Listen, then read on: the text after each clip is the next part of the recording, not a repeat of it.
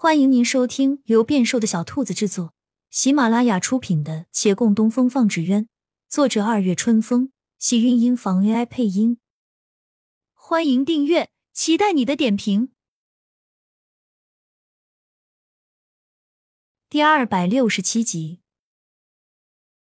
当地人说，以前除去王府中人时常过来，还有一位刘先生，这人肃穆又清雅。言谈举止若有仙人之姿，我想，世间除了咱们的义父，也不会再有这样的人了。义父总不会跟当地百姓讲起这些事情。是啊，可是这位刘先生很特别，他每年为那墓中人送一束黄花，当地人就问他与这人什么关系，他答：“那是一个替人枉死的孩子，他心疼。”这话在别人听来没什么意思，在我听来可就大有意味了。是，以前每一年，义父都要我亲自去采一束黄花，可不是吗？还不允许我们帮忙。墓中是替你枉死的孩子，他的命换来了你的命。我突然想起来，义父以前跟我们说，皇权贵胄不若烟水人家。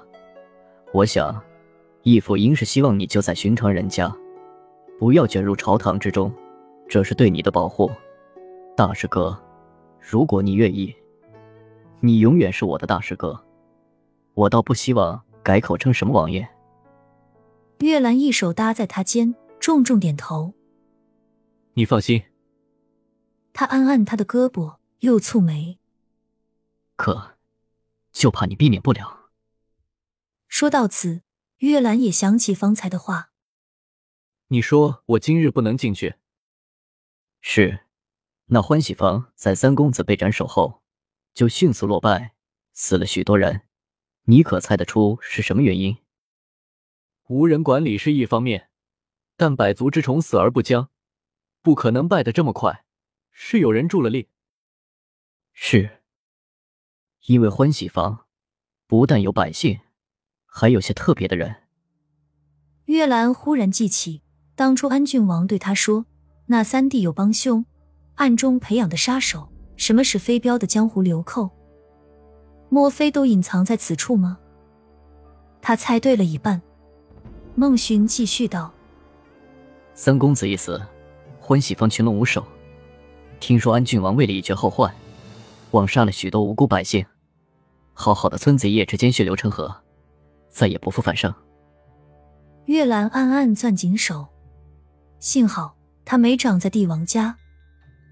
可是，我细细想来，却觉得安郡王的事情没做完。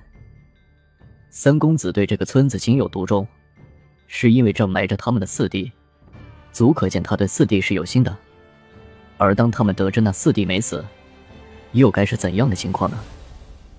安郡王与三公子是站在四弟这边，还是在当今天子那边？月兰惊异看他这个小师弟，一直大大咧咧。看上去什么都不往心里去，可他能从只言片语中找出这些蛛丝马迹来，还都说对了。他其实心细如尘，而且知晓这些心思该用在什么地方。大师哥，你别这样看我，其实我也不全靠猜测。以前义父偶尔与你说的话，我记得一二。再结合这所见所闻，就明白的差不多了。我想，当初三公子想找你。安郡王不同意，是才使得兄弟相残，而后安郡王胜。可是，他左右看了一圈，确定四下无人，才继续道：“你与安郡王误打误撞的碰面了，并且安郡王对你影响很好，他又何尝没有野心？想要师出有名，就得找你，要不然，后来也不至于总跟着你吧？你说的都对。”本来安郡王是想哄着你回来，但你不吃这一套，他急了，封为远县的知元方，逼你上京师来。上一次你没来，这次正好，太妃与皇上无意间齐齐助力。没错，但我今日即便来，他也掀不起风浪。不，你我并没有亲眼看见他当日图欢喜方百姓的狠厉，可我瞧见了那儿的民不聊生。我能想象得到当时的情景，他赶尽杀绝，你以为只是为了铲除三公子余党，三公子左不过是想找回你，杀他一个还不够，犯得着叫几乎一整个村子为他殉葬吗？因为那村子还藏着他早有逆反之心的证据。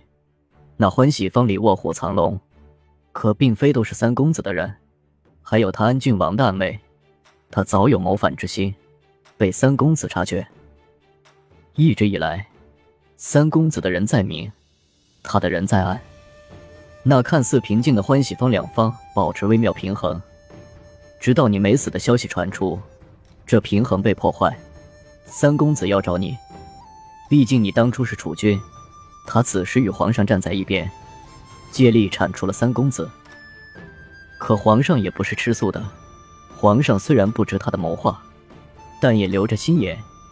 一直架空他在朝权力，他越发不甘。